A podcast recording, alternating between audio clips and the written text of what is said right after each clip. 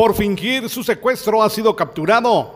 En seguimiento a la denuncia del secuestro de un ciudadano, policías del Departamento de Investigación contra los Secuestros de la DEIC reportan la aprehensión de la supuesta víctima, identificada como José N., de 56 años, en aldea Sac Shak Quiché, cuando caminaba libremente. El 15 de marzo los investigadores recibieron la denuncia, donde supuestamente los victimarios exigían 25 mil quetzales por su liberación. Sin embargo, tras las investigaciones, la Policía Nacional Civil lo ha capturado por autosecuestro, encontrando en su poder los teléfonos usados para la comisión de tal delito. Desde Emisoras Unidas Quichén, el 90.3 reportó Carlos Recinos, primera en noticias, primera en deportes.